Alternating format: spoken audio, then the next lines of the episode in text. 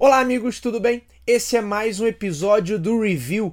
Hoje a gente fala sobre mobile gaming, Sega comprando a Rovio, Microsoft querendo lançar sua loja de jogos dentro do iOS, dentro do Android. Será que o mobile vai engolir tudo? Fiquem comigo que a gente já volta.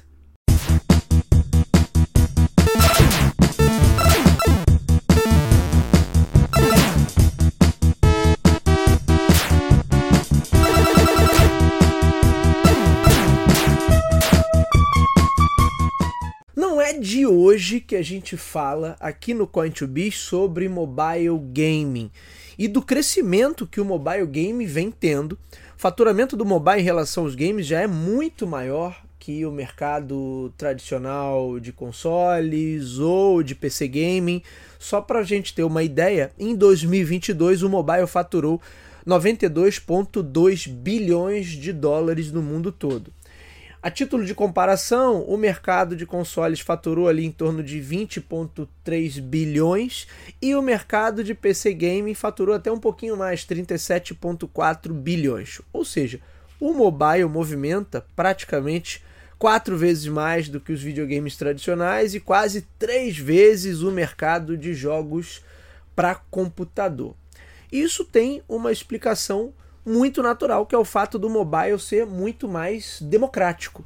Já falamos sobre isso aqui também, enquanto videogames e PCs demandam a compra de um hardware mais específico ou mesmo dedicado, o mobile é muito mais simples. Todo mundo, qualquer pessoa hoje no mundo, ou praticamente qualquer pessoa, tem um celular em mãos e com ele consegue acessar algum tipo de jogo. Esse custo de entrada acaba sendo muito menor, isso facilita muito as coisas. E aí, salvo as exceções, de repente alguém que queira rodar no seu celular um jogo muito mais sofisticado, que aí ter, teria de repente que comprar um hardware específico e mais robusto. Mas no geral, qualquer celular aí, dos mais simples aos modelos um pouco mais acima, consegue rodar aí uma, uma variedade de jogos muito grande.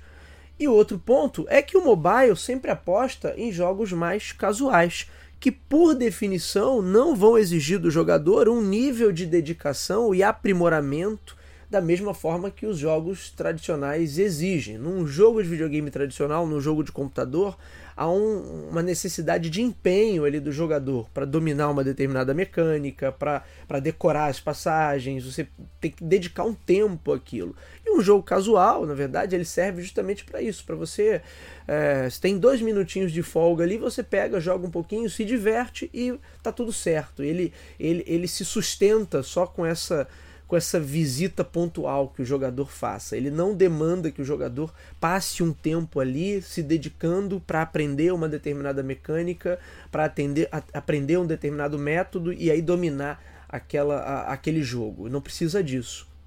Essa combinação parece uma coisa trivial, mas na prática gera um mercado atrativo para um público muito mais amplo.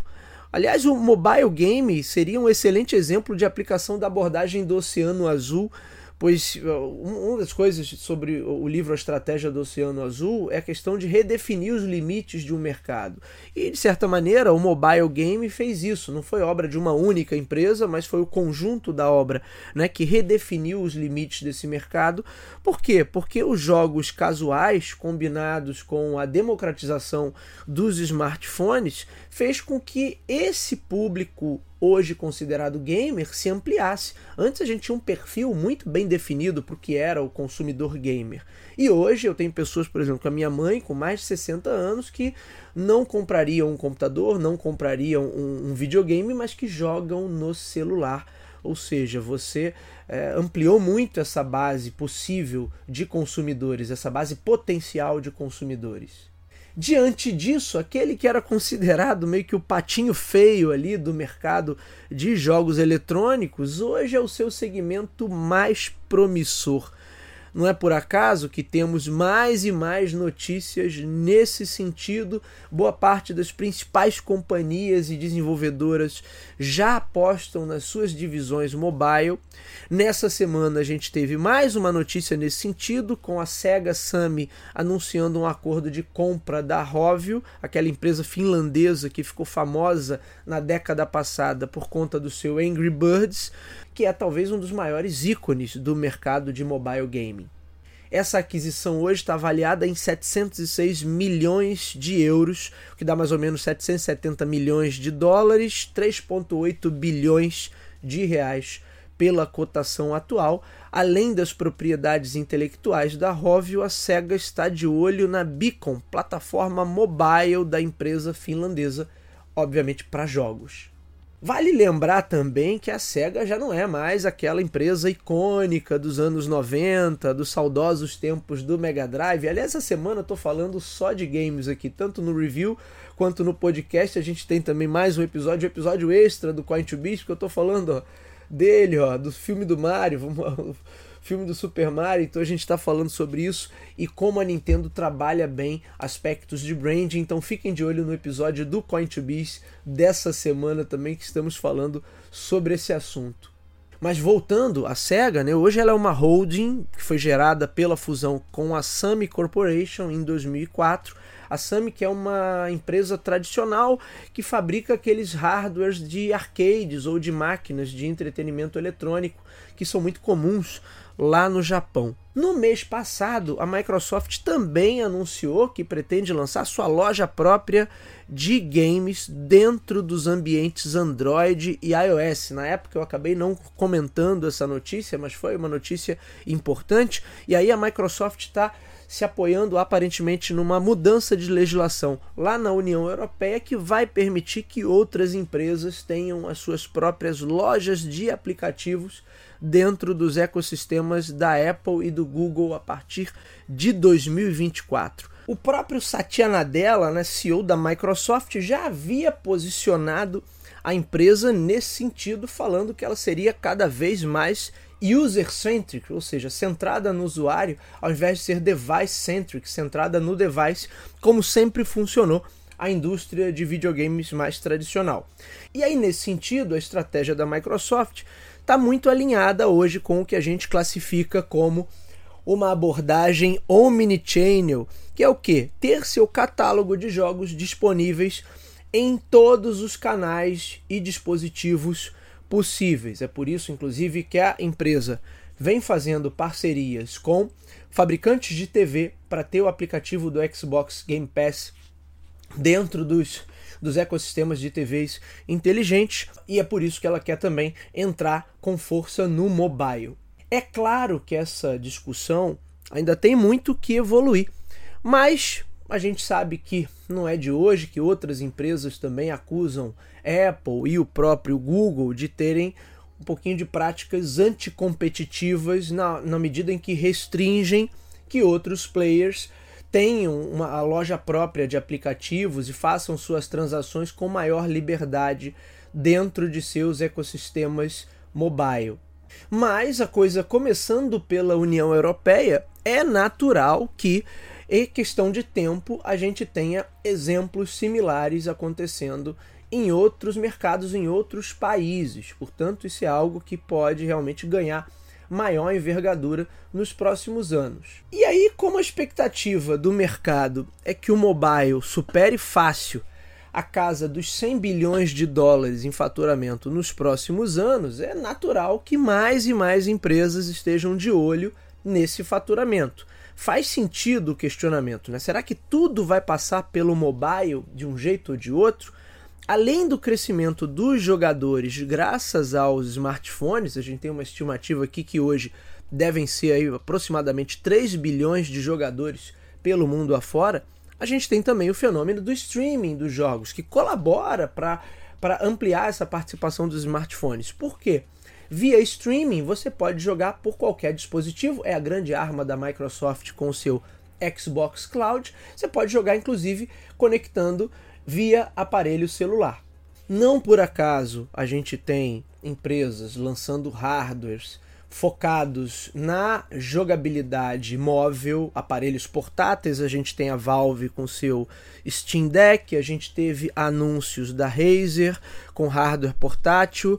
Obviamente, esses hardwares vão funcionar como autênticos videogames, por exemplo, quando associados a um serviço como Xbox Cloud ou quando associados a um serviço como é a loja da Steam, o potencial deles fica praticamente ilimitado. Correndo por fora e ainda com seus ecossistemas fechados, temos a Nintendo com seu Switch, a Sony, que também anunciou que estaria desenvolvendo um hardware nos mesmos moldes. A gente sabe que, em princípio, eles não têm a intenção de mergulhar de cabeça né, no mobile, mas certamente hoje essas companhias já são bem mais simpáticas a essa ideia e tendem a estreitar esses laços, aumentando a sinergia com o mobile daqui por diante.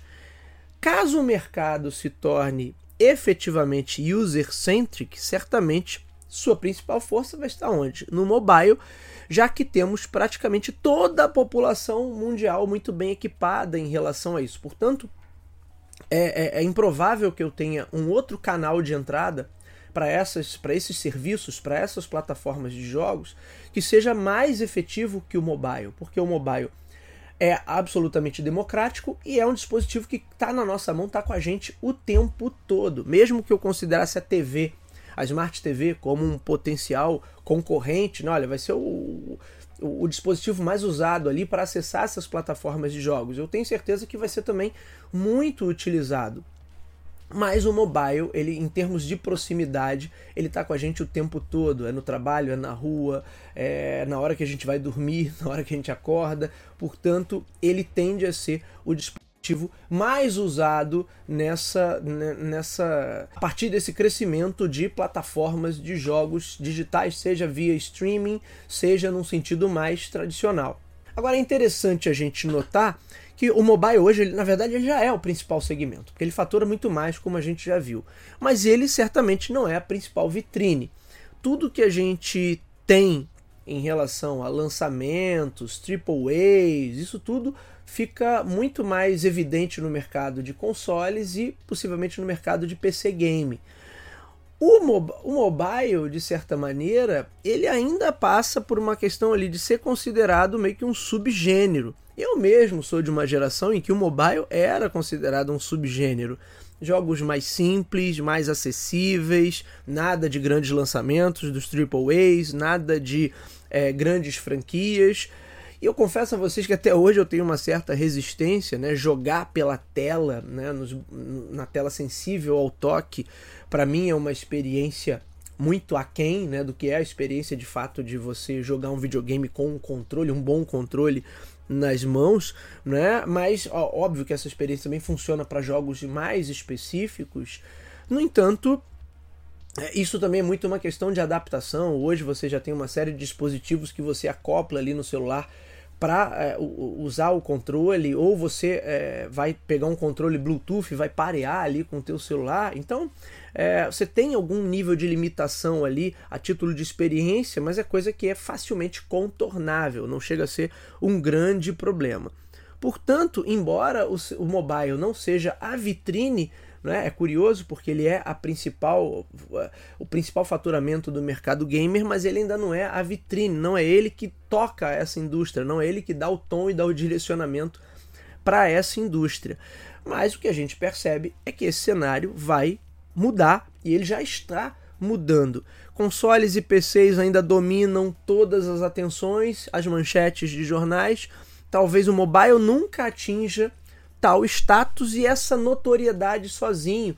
Mas a grande questão, no meu ponto de vista, é que de repente ele nem vai precisar disso. Com essa simbiose cada vez maior entre os ecossistemas de jogos que, das plataformas tradicionais com os dispositivos, as plataformas móveis, toda essa indústria ela vai acabar participando também do mobile, seja desenvolvendo e produzindo de forma direta para ele, seja apenas usando o mobile como um canal para que os jogadores acessem o seu catálogo, o seu portfólio de jogos. Isso vai ser inevitável. Portanto, é natural que tudo passe pelo mobile num futuro bem próximo, é só questão de tempo. Ah, então todo o mercado gamer vai ser mobile? Não, acho que não. Na verdade, talvez a gente nem faça mais essa diferenciação. Você vai estar acessando a sua plataforma predileta. Se vai ser pelo mobile, vai ser pela TV ou vai ser por um hardware dedicado, num, num sentido no, nos moldes mais tradicionais, aí vai ser uma decisão do usuário. Agora, que o maior fluxo vai passar pelo mobile, aí eu não tenho a menor dúvida. É isso, meus amigos. Esse foi o comentário da semana. Nos vemos na próxima. Até lá.